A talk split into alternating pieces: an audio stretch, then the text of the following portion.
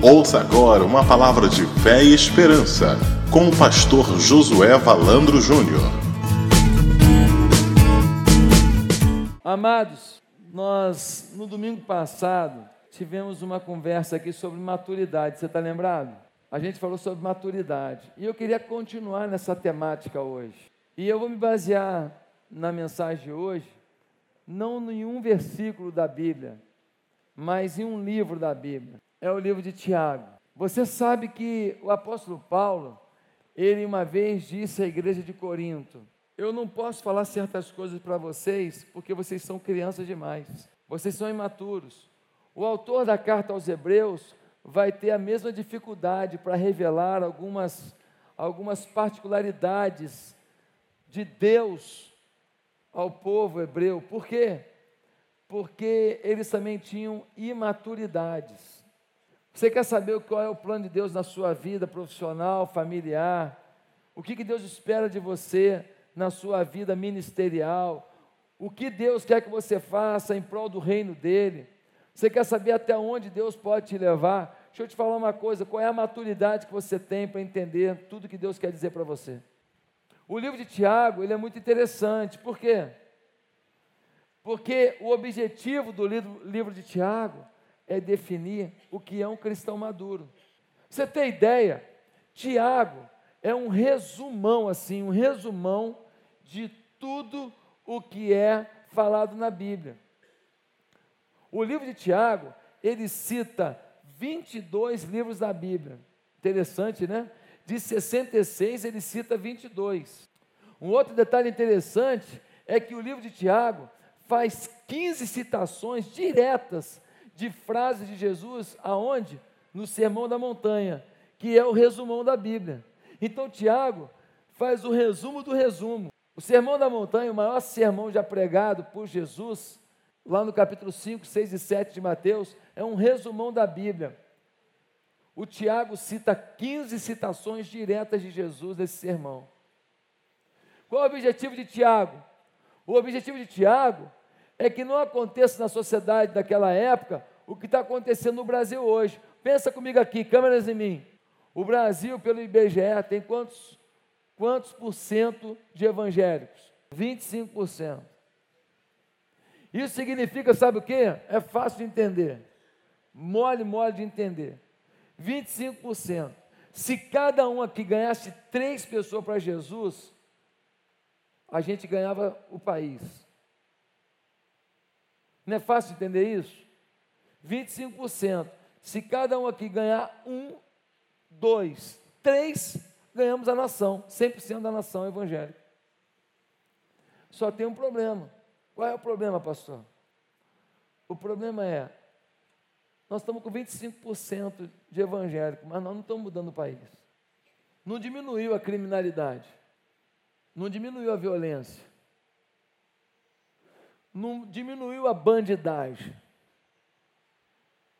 Muito político que se diz evangélico está na mídia como safado igual qualquer um outro. Vou pedir para nenenzinho chorar, irmãos, levar lá no Ministério Infantil, me ajuda aí. O problema é esse, o problema é, nós temos uma geração de evangélicos que mais depõem contra do que a favor do reino de Deus muitas vezes. E os que vão para a igreja, estão lá na igreja um tempo, daqui a pouco estão fora. Não há perseverança. Por quê? Porque o vínculo deles é pequeno com a igreja de Jesus. Você vai na penitenciária, fala para ele, qual é o seu nome? Ele fala, Daniel. E o seu? Oséias. E o seu? Obadia. O seu? Abraão. E o seu? Josué, não, Josué não. Né? Então, você chega lá, você vê que um monte de gente foi criada igreja. Mas a igreja que seus pais, seus avós apresentaram para eles, não foi suficientemente espiritual, empolgante, para que eles falassem assim: daqui eu saio, daqui, daqui não saio, daqui ninguém me tira. Quem está me entendendo, diga eu estou. Amém, irmãos? Então é preciso entender o que eu estou dizendo nessa noite. Esse é o ano da maturidade. Não deixou de ser o ano do crescimento. Aliás, no dia 17 de setembro agora, nós vamos ter um intensivo para batismo. É a primeira vez que a gente faz isso. Nós vamos ter um dia, vai começar às 9 da manhã, vai até 13 horas, preparando para o batismo. Serão seis lições num dia. O que você fizer depois é lucro, mas nesse dia você faz seis lições, então já vai estar apto para o batismo. Claro, tem outros pré-requisitos, mas pelo menos nas lições vai fazer seis num dia. Então, o que, que eu quero pedir? Que todo líder de célula aqui, todo líder de célula, que você e toda a sua célula trabalhem para trazer todo mundo que não é batizado para esse dia. Ah, pastor, se ele não quiser batizar, ele não precisa batizar, ele faz o curso. Aqui o problema dele a gente vai tratar. O que, que falta para ele? O que está pegando? Tem um pecado na vida dele? Nós vamos ajudar. Então, se ele não tem célula, vamos dar uma célula para ele. Porque do dia 17 até o dia 15 de outubro, o próximo batismo, tem um mês para a gente ajudar essa pessoa na área de necessidade dela. Quem está entendendo? Amém? Então, olha só. Nós não podemos, de forma nenhuma, ter apenas uma igreja lotada nós precisamos ter uma igreja lotada de gente espiritual, de gente cheia de Deus, de, de gente com bom senso, gente crente de verdade. Essa carta de Tiago foi muito questionada. Ah, não, ela não faz parte do cano. O que é cano? Cano foi uma sequência de evidências de que aquelas literaturas eram literaturas inspiradas por Deus. A igreja primitiva validou essas escrituras. Não, essa é divina, essa não é, essa não é.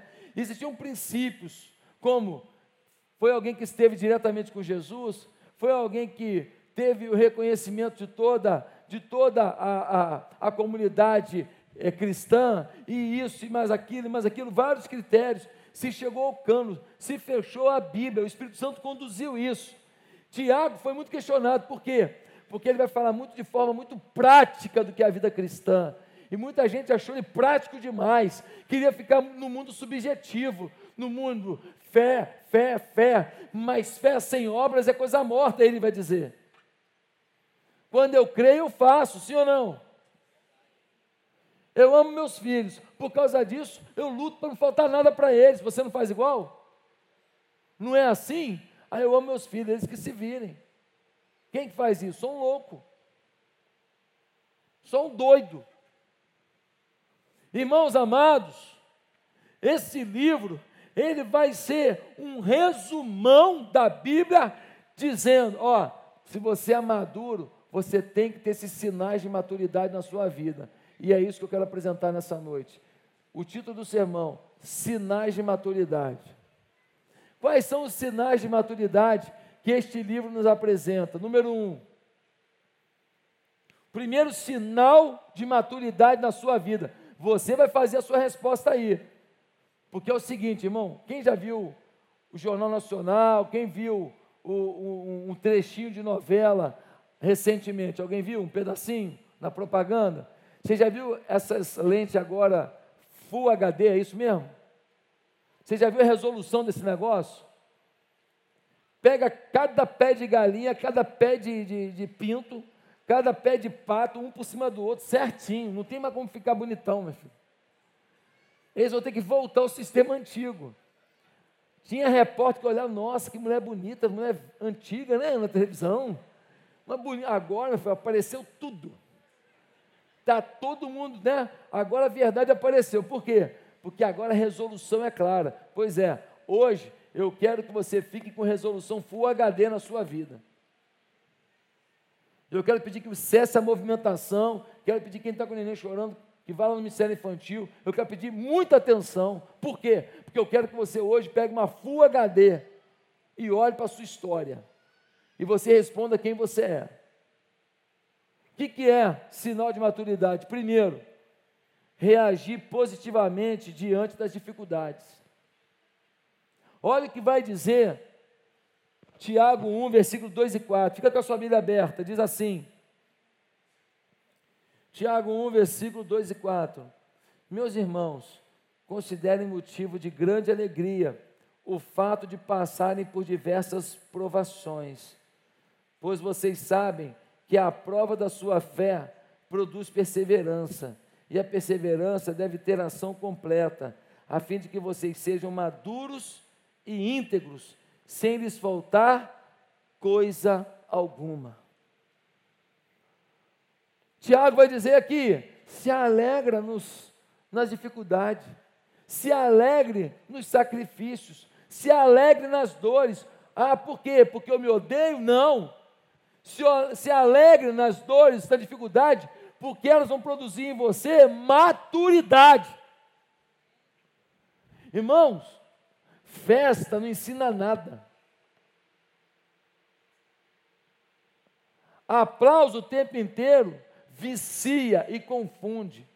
Tapinha nas costas o tempo inteiro faz a pessoa se iludir. Teve um camarada, foi membro da igreja, ele teve uma carreira meteórica, ele entrou numa multinacional e fez assim, ó, ele começou a achar que ele era o tal. Ele começou a achar que ele era o tal, e logo porque ele era o tal, ele achou que a mulher dele não estava no nível do tal. Ele foi provado do mundo. E porque ele foi provado do mundo, ele tomou uma banda nessa empresa, foi mandado embora, e ele perdeu a família. E Deus prosperou a mulher dele, porque Deus é fiel. E ele ficou aí, ó, vendendo almoço para jantar.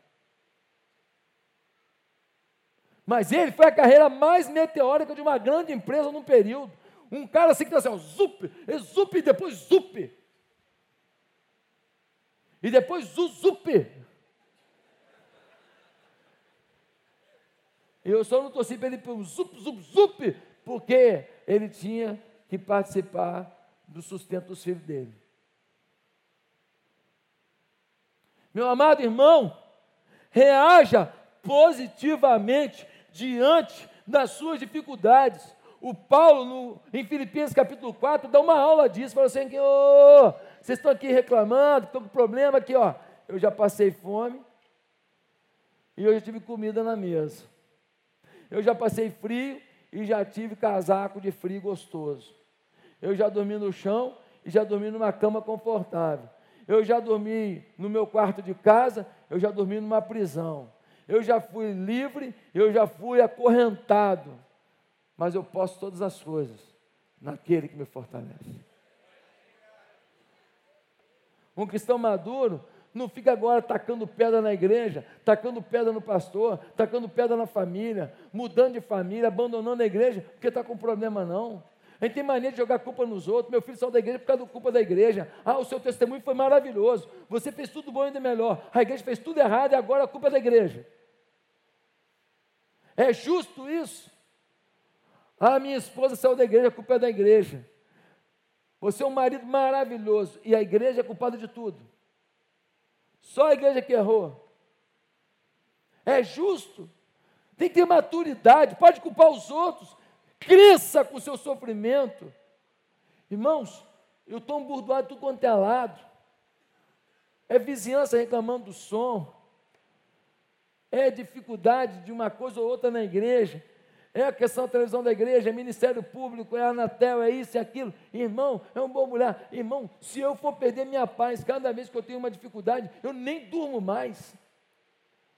Eu nem durmo mais. As contas vão chegando.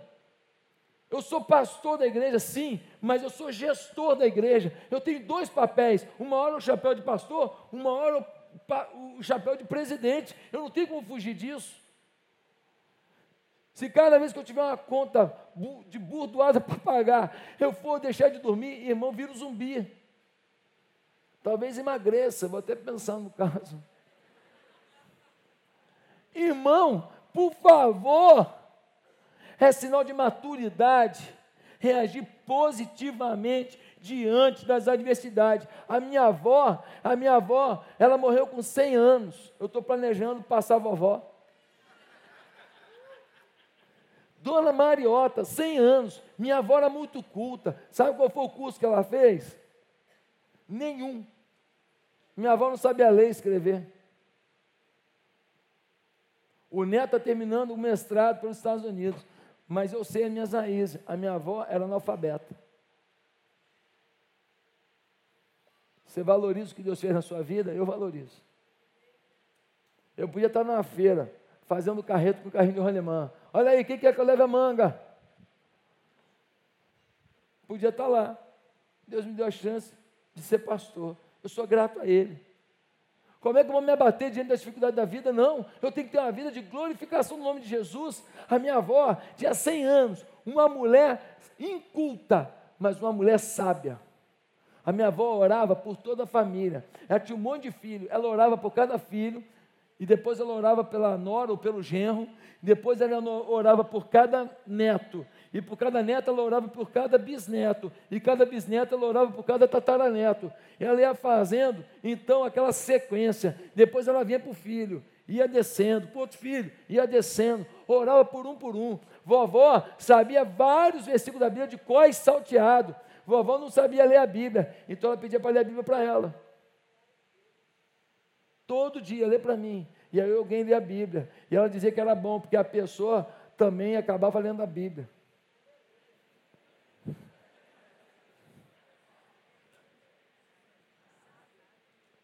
Analfabeto, vida humilde, pobreza com um monte de filho. Mas nunca vi minha avó reclamando. Fazia chup-chup, conhece chup-chup? Chup-chup, sacolé. Vendia chup-chup de que suco, pensa na coisa ruim. Criança adora, mas faz mal, não faz? Chup-chup. Fazia, tinha uma vendinha dela, vendia chup-chup de que suco, que suco de morango, que suco de laranja. Tu chupa assim, dá uma chupada, depois fica como? Só o gelão, né? Lembra daquilo? Hein? Lembra daquilo? Meu irmão, aquilo era terrível, que tu dava três chupadas, ponto. Saiu colorido. Eu não é? Essa molecada não sabe o que é chup-chup de verdade, não. Se sacolé é enganação, tem muito, tem leite, fruta da boa, pedacinho de fruta. Isso não é chup-chup não, irmão. Então, querido, minha avó, nunca vi ela reclamando, sempre otimista. O meu pai levava, a gente ia para lá visitar minha avó, a gente, a gente ia de carro, um carro confortável, ia todo mundo no carro. Meu pai, minha mãe, eu e minha irmã, num Fusca. E a gente ia lá para Vitória, naquele carro confortável, sete lugares no Fusca. Hein? Sete lugares, porque é dois na frente, três atrás, naquele buraquinho que tem atrás, cabe, cabe dois anãozinhos em pé. Irmão, a gente, a gente ia lá naquele Fusca, parava em Campos, na fábrica da Nolasco, para comprar goiabada cascão, comprar um, um doce, chuvisco. Quem conhece chuvisco? Vai ter chuvisco no céu. Chuvisco tem no céu. Chuvisco só pode ter no céu, é bom demais. Então, a gente comprava aquilo e levava para minha avó. Sabe o que ela fazia, minha avó? Ela pegava aquela lata, é de lata, né, no assim, aquela lata, aí ela ia, todo neto, bisneto, filho, ou seja, a lata dava para um dia e meio, né? Todo mundo chegava, tirava uma lasquinha. Ah, Josué trouxe para mim. Tirava um pedacinho e dava, feliz na vida. Ela dividia com a família. Mulher pobre, mulher feliz. Você tem que saber lidar com a diversidade.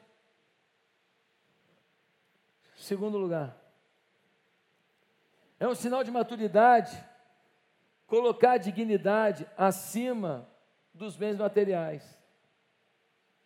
Olha o que diz o capítulo 1, versículo 9 a 11. Diz assim: O irmão de condições de condição humilde deve orgulhar-se quando estiver em elevada posição, e o rico deve orgulhar-se caso passe a viver em condição humilde, porque o rico passará como a flor do campo, pois o sol se levanta, traz o calor e seca a planta, cai então a sua flor e a sua beleza é destruída. Da mesma forma, o rico murchará em meio aos seus afazeres. Meus amados irmãos, ele diz agora que o humilde deve se alegrar na sua grandeza. Ué, mas humilde se alegrar na sua grandeza, ele está falando o seguinte: você é humilde, você é pobrezinho, você não tem muito recurso, mas você deve se alegrar na sua grandeza. Qual é a grandeza dele? É ser crente em Jesus, é ser servo de Jesus, é conhecer Jesus como Senhor da vida, é ter vida eterna, é ter chancela de Deus na sua vida, carimbo do céu na sua vida, é ter passaporte do céu já garantido, é ter a vida eterna garantida, é ter a paz de Deus na sua vida. Ele fala que você é pobre, que se abale não, tem orgulho de ter o quê? Uma posição muito alta, o quê? Filho de Deus, crente em Jesus Cristo. Mas ele fala para o rico, ele fala, ao rico deve orgulhar-se caso passe a viver em condição humilde. Oh, para o pobre ele falou uma coisa, e para o rico ele falou outra. Por quê? Ele falou, rico, você louve a Deus cada vez que você viveu uma condição humilde, ou seja, cada vez que alguém furar o seu balão um pouquinho, fica feliz, porque está te ajudando a perceber que sua riqueza, ela não faz de você uma pessoa invulnerável. Portanto, cada vez que alguém furar o seu balãozinho, cada vez que uma coisa der errada, você vai ter a chance de pensar que quem te deu essa riqueza foi Deus, para um propósito dele na sua vida. O pobre diz: Eu não tenho muita coisa, mas eu sou servo de Deus. O rico diz: Eu tenho muita coisa, mas aqui eu sei que nada disso me segura. O que me segura mesmo é que eu sou servo de Deus. Um vem de baixo, um vem de cima socialmente, mas os dois se encontram aonde? Em Jesus. Infelizmente, tem muita gente que quando começa a, a, a buscar as coisas desse mundo, deixa de lado as coisas do reino de Deus. Não é maduro isso. O mais maduro é priorizar um reino. Por isso ele fala para o pobre, prioriza o reino. Fala para o rico, rico, prioriza o reino, ninguém perca o coração, nem o pobre reclamando e nem o rico se vai descendo. Tem gente que ele era uma fera na igreja, trabalhava, líder de célula, líder de três células, supervisor de setor, cuidava de gente, discipulava. Aí ele agora começa a prosperar na empresa. Ele era o terceiro reserva do limpador da latrina dos fundos. Ele não era nada na empresa. Agora, ele foi a servente, ele foi a chefe da limpeza, ele foi a gerente é, de serviços gerais, ele agora é diretor da empresa. Aí ele não tem mais tempo para Deus. É, eu não vou poder trabalhar para Jesus, não, porque eu estou muito ocupado. Deus sabe que eu não posso. Tá bom, Deus sabe. Deus te abençoe, você não pode fazer mais nada, tá bom, parabéns, fala para Deus. Quando chegar no juízo final, você vira para ele e fala assim: Deus, você sabe né, que eu estava ocupado em ganhar milhões, não deu para eu trabalhar para o Senhor. Então o Senhor vai entender plenamente. Se Deus concordar com você, parabéns para você. Se você fosse Deus, você concordaria? Se bota no lugar dele. Quer um exemplo melhor? Eu te dou. Pensei agora aqui. Você é o pai, tá bom? Então você é o pai. Aí você dá escola, dinheiro, você dá educação, você dá remédio, você dá alimentação, dá tudo para um filho. Aí o seu filho, ele sai do colégio, vai para a faculdade, ele faz pós-graduação, ele faz mestrado, doutorado, tudo você que providenciou, amém? Está me entendendo? Aí agora você está ficando já um pouco mais velho, você está com 70, 75, 76 anos, você está envelhecendo, 80 anos, e o seu filho nunca mais vai te visitar, porque ele está muito ocupado. É o que você faz com Deus. É o que você faz com Deus. Ele te abençoa para você sumir. Se tiver um pai aqui que acha isso bonito, então Deus vai te aplaudir. Se tiver uma mãe aqui que acha isso bonito, Deus vai te aplaudir. Agora, se você não concorda com isso, então por que você faz igual? Esse exemplo veio do Espírito Santo mesmo, hein? Até eu estou marcado aqui agora. Vou visitar meu pai mais vezes. Até eu estou assim, pensando nisso. Meus amados irmãos, pastor Anádia, anota para mim esse exemplo que eu não quero esquecer. Mas também é sinal de maturidade, terceiro lugar, ter controle de suas reações. Ter controle das reações.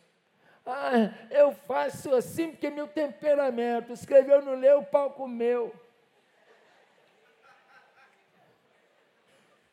Eu sou assim mesmo, porque eu falo mesmo.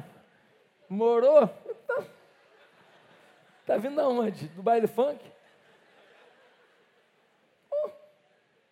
Irmãos, olha o que diz o versículo 19 e 20, capítulo 1. Pode vir para o teclado alguém?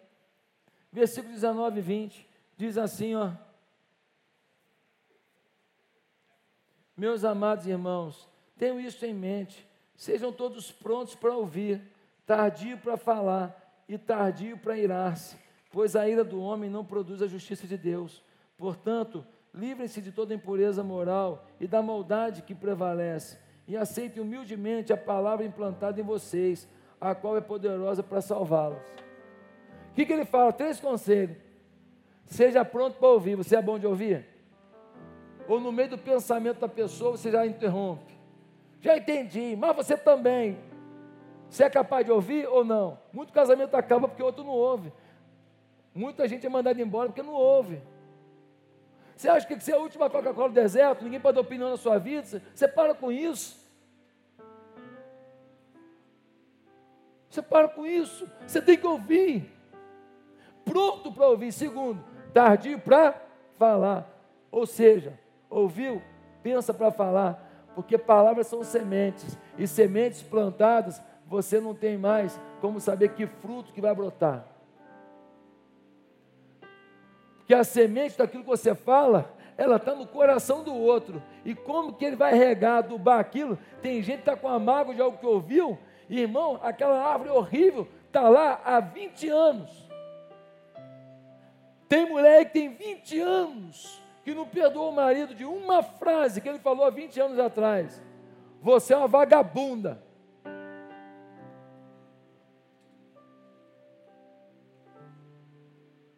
Eu sou direto nesse púlpito, porque Deus me mandou eu falar para você bonitinho. É assim que acontece. Está com a cabeça quente, a gente fala e não pede perdão. E aquela raiz de amargura está adubada. Você é um, um fracassado, você é um porqueira. Você é um Zé Mané, um nada. Você é fezes.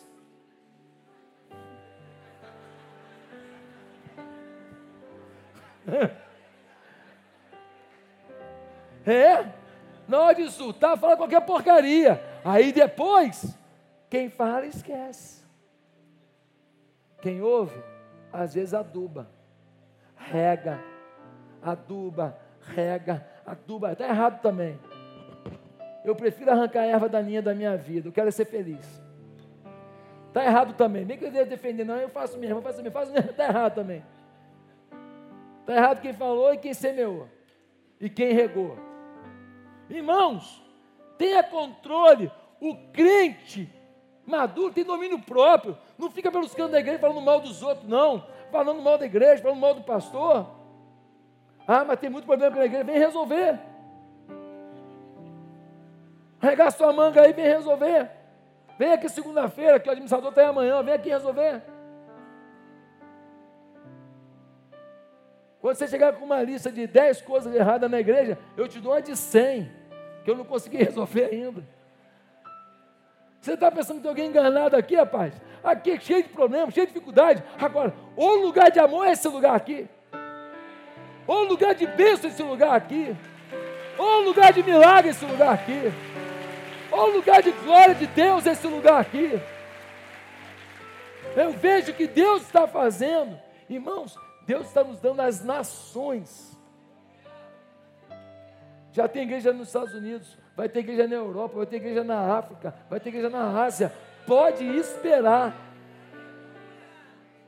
Deus está fazendo algo maravilhoso, tremendo, abundante. Deus está colocando um projeto internacional, grandioso, exponencial. Ah, pastor, isso é megalomania? Não, isso é paixão.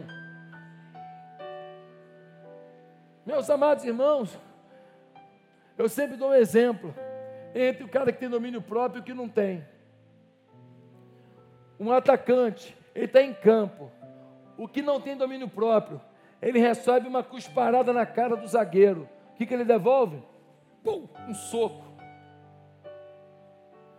Quem tem domínio próprio, ele ganha uma cusparada na cara no meio de campo. O que, que ele devolve? Um gol. Ele fala, é? Cuspiu? É mesmo, né? Também deu educação, não? Beleza. Na próxima bola que vem, ele vai vir para bater, porque ele está com raiva. Quando a bola vem, ele abre a perna. Hum, passou debaixo da tua perna, foi mal, hein? Pegou do outro lado, entrou de cara para o goleiro, o goleiro sai, cavadinha. Hum.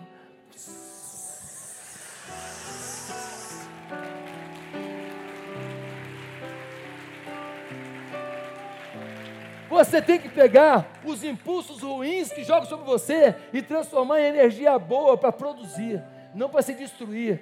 Você fica alimentando ódio, raiva, você fica alimentando mal-estar, você não produz, você não cria, não cria, você perde o olhar da vitória.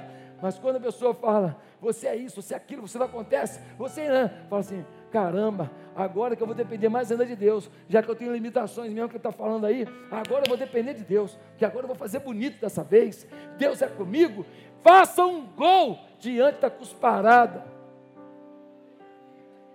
Em quarto lugar, é sinal de maturidade, não apenas ouvir, mas praticar a Bíblia.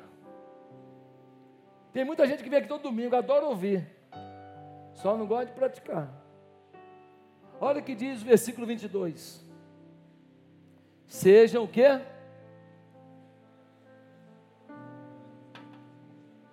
Praticantes da palavra e não apenas ouvintes enganando-se a si mesmos. O texto diz que a gente não tem que apenas ouvir, tem que praticar. Sabe qual é o problema hoje? A gente ouve a mensagem, aí eu ouço o que eu quero ouvir. Deus é com você, é comigo mesmo. Deus vai te abençoar, aleluia, mandou para mim. Deus vai multiplicar sobre a tua vida. Olha, hoje o pastor estava bom, hein?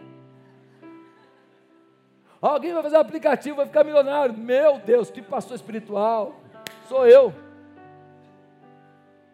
Seu casamento vai, vai frutificar. Aleluia. Você vai casar com um homem de Deus. Eu pego, é meu. Aí vem a mensagem assim: seja fiel dizimista. Isso é do Velho Testamento. No namoro, não pode haver sexo. Sexo é presente no casamento. Respeite a mulher que está com você. Respeite o homem que está com você. O pastor está meio ultrapassado, é porque ele está ficando velho. Ame aos seus inimigos. Jesus não estava num bom dia, não. Enchei-vos do Espírito, e não vos embriagueis com vinho. Só bebo socialmente. Três garrafas e meia. É assim. Você pega o que você quer, é assim. E você joga fora o que você não quer. Então você é ouvinte, não é praticante. Porque ser praticante é praticar o que você não quer ouvir. Porque o que você gosta, você já faz naturalmente, já é inerente à sua forma de viver.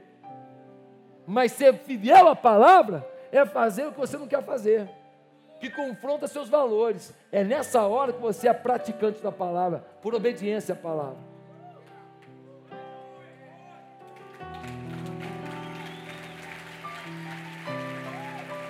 Aleluia.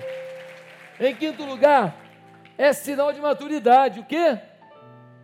Ter uma vida marcada por obras de fé. Repete comigo: ter uma vida marcada por obras de fé. Dá uma olhada agora no versículo 14 a 17. Diz assim: Cada um, porém, é tentado pelo próprio mal desejo, sendo por este arrastado e seduzido. Então esse desejo, tendo concebido, dá à luz o pecado, e o pecado, após ter consumado, gera a morte. Mas, meus irmãos, não se deixem enganar, toda boa dádiva e todo dom perfeito vem do alto, descendo do Pai das luzes, que não muda como sombras inconstantes. Ô irmão, eu li errado. É capítulo 2. Capítulo 2, versículo 14 a 17. Diz assim: De que adianta, meus irmãos, alguém dizer que tem fé se não tem obras? Acaso a fé pode salvá-lo? Se um irmão ou irmã estiver necessitando de roupas e do alimento de cada dia, e um de vocês lhe disser: Vá em paz, aqueça-se alimente-se até satisfazer-se, sem porém lhe dar nada, de que adianta isso? Assim também a fé por si só, se não for acompanhada de obras, está morta. A fé que não é acompanhada de obras está o quê? Quer um exemplo prático? Simples. Você acredita na oração? A oração pode fazer tudo. Você acredita na Bíblia? A Bíblia muda o nosso coração, produz a fé de conquista.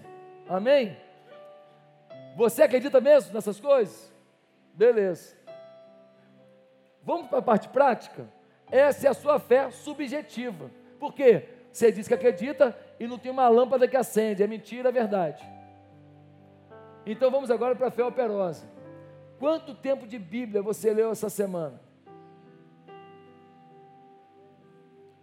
Quanto tempo você passou diante de Deus em oração essa semana?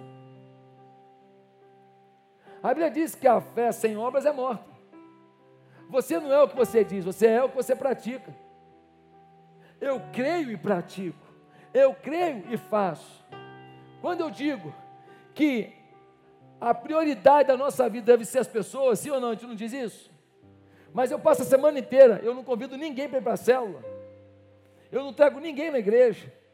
Eu não faço uma visita a ninguém. Eu não discipulo ninguém. Que vida é essa que eu tenho para o serviço de Deus? Aqui do lado, teve um moço que se desesperou. Aqui no pé da Itaúna, aqui do lado. Ele achou que a vida dele não tinha mais jeito. Ele esfaqueou a mulher e jogou, não sei se é do 18 andar, seus dois filhinhos, duas crianças. Ah, pastor, estava endemoniado. Ah, pastor, é desespero. Ah, eu não posso julgar o que aconteceu. Eu só sei que do lado dele, aqui tinha a gente para dizer: Ó oh, rapaz, a esperança, não faz isso não. Jesus muda tudo na sua vida. Ele te traz o foco certo. Ele traz uma oportunidade, uma porta aberta. Ele é Deus sobre a sua vida. Mas nós chegamos atrasados. Não deu tempo. Eu passei em frente àquele prédio no dia que ele fez a droga. De domingo para segunda. Eu olhei para aquele prédio daquele dia e fiz um comentário com a minha mulher sobre uma pessoa que morou lá. Falei, ah, fulano morou aqui. Eu passei em frente e eu não sabia que ali dentro estava acontecendo aquilo. Eu já contei aqui na igreja domingo passado. Eu parei num restaurante com a minha esposa e nós estávamos almoçando no domingo. E eu fiquei olhando ali no redesign, olhando os telhados das casas. E a minha esposa ficou de costas para os telhados e eu de frente para os telhados. E eu fiquei olhando o telhado das casas do Novo Leblon e eu disse para minha mulher: amor, só Deus sabe o que acontece debaixo dessas telhas. Só Deus sabia. Mal sabia eu que naquele momento uma crise profunda estava debaixo de uma daquelas telhas. Mal sabia eu que eu ia acordar na segunda-feira com um relato catastrófico de quatro mortes num condomínio lindo, chique da Barra da Tijuca. Meu Deus! Até onde vai a dor dessas pessoas diante da nossa insensibilidade? Nós podemos mudar isso. Se nós tivermos amor real pelas pessoas e uma fé que vai além do discurso e vai para a prática. Mas é sinal também de maturidade. Definir procedimentos claros que te levem à santidade. Pastor, eu tenho que definir ser santo. Não, você tem que definir como vai ser santo. Repete comigo. Não basta definir ser santo. É preciso definir como ser santo. Vou explicar melhor. Lê comigo. Capítulo 4, versículo 4 a 7. Capítulo 4, versículo 4 diz: Versículo 4: Adúlteros, vocês não sabem que a amizade com o mundo é inimizade com Deus? Quem quer ser amigo do mundo, faz-se inimigo de Deus. Versículo 7. Portanto, submetam-se a Deus, resistam o diabo e ele fugirá de vós. Ele diz: submetam-se a Deus e resistir ao diabo. Existe alguma coisa que eu faço. Ele diz: submetam-se a Deus e Deus os livrará. Não. Submetam-se a Deus, busque a Deus e resistir ao diabo, e ele fugirá de vós. Tem uma ação em relação a Deus, tem uma relação em relação a mim mesmo. Tem uma, tem uma ação em relação a Deus e uma ação em relação a mim mesmo. Quando eu digo que não basta você definir ser santo, tem que definir como ser santo, o que eu estou querendo dizer? Qual é o seu problema? Pornografia. Ah, é pornografia? Então, como é que você vai fazer para não ver mais pornografia? Ah, pastor, vou orar. Meu irmão, não basta. Submeta-se a Deus, ore. Mas resistir, como é que resiste? Pega o computador, não liga de noite, bota na sala, bota do lado da tua mulher. Qual é o teu problema? Adultério, tenho uma amante, pastor, vem aqui na igreja, minha mulher não sabe não, eu tenho uma amante. Ah, você tem uma amante? Tem. Você vai ligar para ela hoje e falar assim, acabou tudo. Hoje não, que a sua mulher está muito perto aí. Liga depois então. Você vai ligar e falar assim, aqui, deixa eu te falar, eu tomei uma decisão, eu vou viver para Deus. Aí ela vai falar assim, mas tem três anos já que a gente tem um caso, eu vou falar com a sua mulher. Aqui, se você quiser falar com a minha mulher, é uma decisão sua. Isso não vai mudar em nada em relação a você. Eu não quero mais isso na minha vida. Eu vou enfrentar as consequências. Eu quero viver para Deus. Viver para Deus. Acabou. Acabou. Qual, qual o seu problema? Ah, pastor, meu problema é que eu adoro levar vantagem em cima dos outros.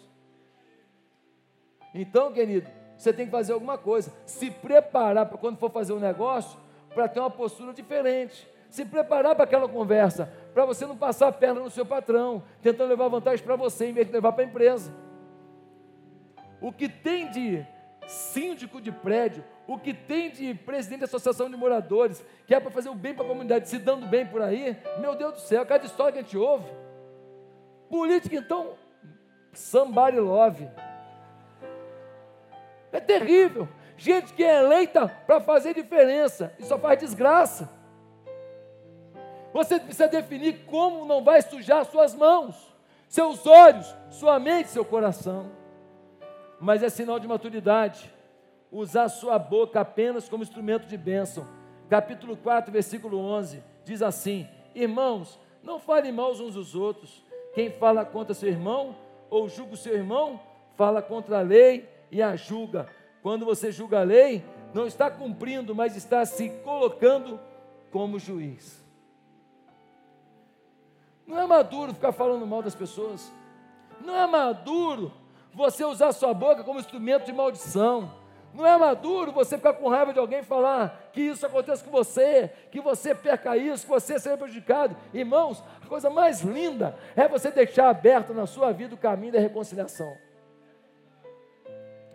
coisa mais linda é uma pessoa hoje fazer uma injúria com você e você ter uma atitude tão bonita, tão séria, tão apaixonada por Deus, tão respeitosa diante do, da gravidade da pessoa, que lá na frente, quando essa pessoa perder, perder o sentimento ruim dela, ver que fez besteira, te procurar para pedir perdão, o caminho da reconciliação estiver aberto. Um dia desse, uma pessoa falou, pastor, uma pessoa falou com a minha esposa, nós estamos querendo vir para a igreja, mas nós estamos um pouco sem graça com o pastor Josué, porque nós saímos. Irmãos, minha mulher veio no meu gabinete falar comigo isso. Quando ela falou no meu gabinete, a lágrima desceu no meu olhar na hora. A minha mulher ficou assim: Você está chorando? Eu falei, fala para essa pessoa que ela não sabe o que é não, mas um dia ela vai saber o que é o amor de um pastor. A lágrima desceu. Ah, pastor, mas a pessoa fala, faz, acontece, irmão. Não cabe a mim julgar um momento ruim da pessoa. O que me alegra é saber que a pessoa voltou para o ponteiro certo, voltou para a frequência correta, e ela agora está arrependida, e o nosso coração está aberto para amá-la novamente. Não faça algo que feche as portas do seu coração para reconciliação, principalmente com sua família e com seus irmãos. Mas também é sinal de maturidade para terminar não concentrar suas maiores expectativas nas coisas terrenas, mas na volta de Jesus. Irmãos, versículo 7 e 8 do capítulo 5, lê comigo com atenção. Baixa só um pouquinho, Felipe. Versículo 7 e 8 diz assim no capítulo 5: Portanto, irmãos, sejam pacientes até a vinda do Senhor. Vejam como o agricultor aguarda que a terra produza a preciosa colheita, e como espera com paciência até virem as chuvas do outono e da primavera. Sejam também pacientes e fortaleçam o seu coração, pois a vinda do Senhor está próxima. Irmãos, Tiago vai dando considerações sobre os sinais de maturidade, não fala mal dos outros, prioriza a dignidade, planeja como ter santidade. Mas ele resume tudo no final falando assim aqui: espere a volta de Jesus. Sabe qual é o problema hoje? É que nós vivemos uma igreja que só vive para o presente. A impressão é de que nós vamos viver aqui eternamente e que o seu pezinho de meia, quando acabar para você, fica para o seu filho, para o seu neto, bisneto. Oh, o seu pezinho de meia vai queimar. A Bíblia diz que um dia Jesus vai voltar a arrebatar a sua igreja. E tudo o que está aqui será aniquilado. Ele veio, ninguém acreditou. Ele veio. O Messias veio, ele viveu na terra, mudou a história da terra. Agora, querido, Tiago diz: vocês têm que esperar Jesus pacientemente. E ele diz: porque ele está para chegar. Irmão, isso foi falado dois mil anos atrás. Imagina hoje como está mais próximo. Mas a igreja não espera mais a volta de Jesus. Você espera? Fala a verdade. Os seus planos contemplam a volta de Jesus? Alguém sonha com isso? Ah, sonhei com Jesus voltando essa semana. Quando era pequeno, a gente sonhava. Sabe por quê? Você conhece Maranata? Maranata não, não é do teu tempo, não. Deixa eu dar o tom aqui. Cristo vem me buscar, para o céu me levará e o Cordeiro prometido voltará. Cristo vem me buscar, para o céu me levará. E o Cordeiro prometido voltará, voltará. Oh, glórias, aleluias. Maranata, vem Jesus sou liberto pelo sangue desta cruz. Veio Consolador, Sua glória em esplendor. Sou liberto pelo sangue do Senhor. A gente cantava isso todo domingo. A gente cantava que Jesus ia voltar. O meu pai pregava, Jesus vai voltar. A gente se agarrava na cadeira para não cair no inferno.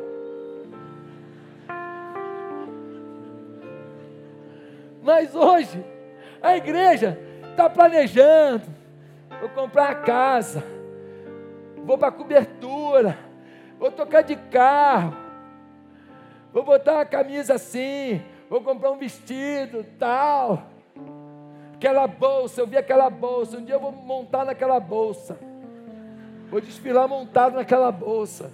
A bolsa é o preço de um carro. Monta nela, dirige ela.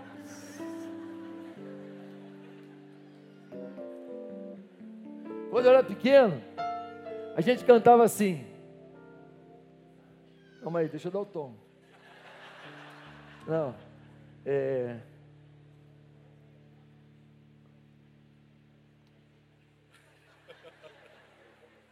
Ó Pai, eu. Dá o tom aí, dá o tom. Dá o tom, dá o tom. Pai, eu queria tanto ver o meu Senhor descer, vindo me encontrar. Eu posso até imaginar a refulgente glória do Senhor Jesus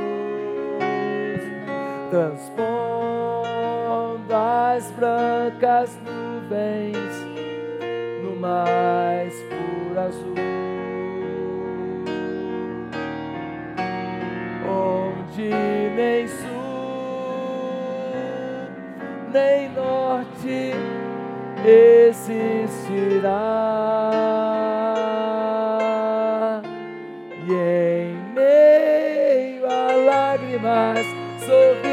De alegria e de prazer,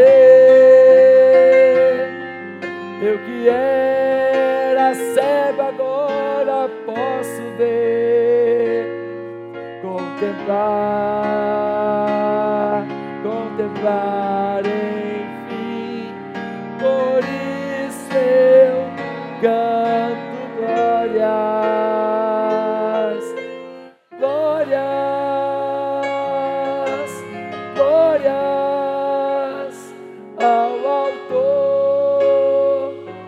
da minha fé.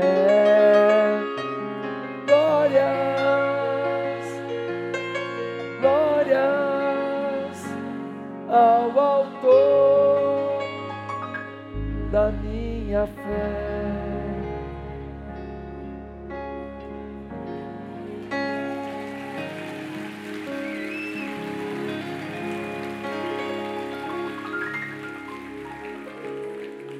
Cristão maduro, ele sabe que tem que ser praticante da palavra, que tem que ter uma vida santa, tem que saber lidar com as adversidades, que tem que saber poupar sua boca para não falar maldição, mas falar bênção.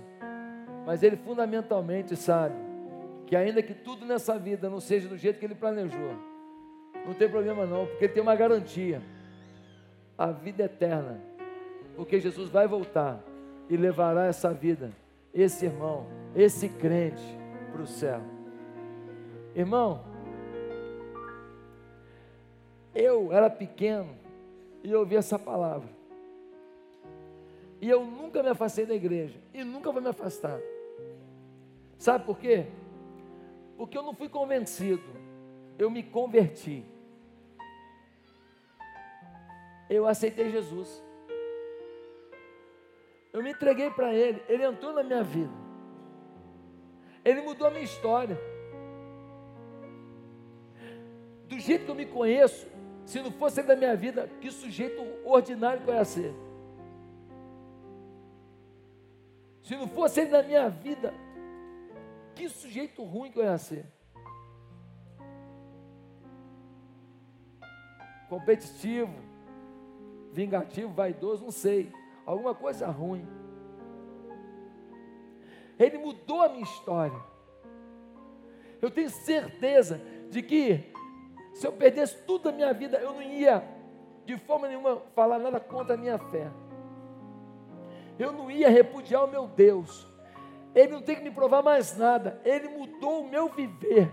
Eu vou viver para Ele e eu tenho certeza de que Ele um dia, quando usou o meu discipulador para dizer: Olha para essa multidão, tinha lá mais de 30 mil pessoas, 20 mil pessoas, não lembro. Ele falou assim: Olha para isso aqui, Deus está te chamando para liderar uma coisa assim.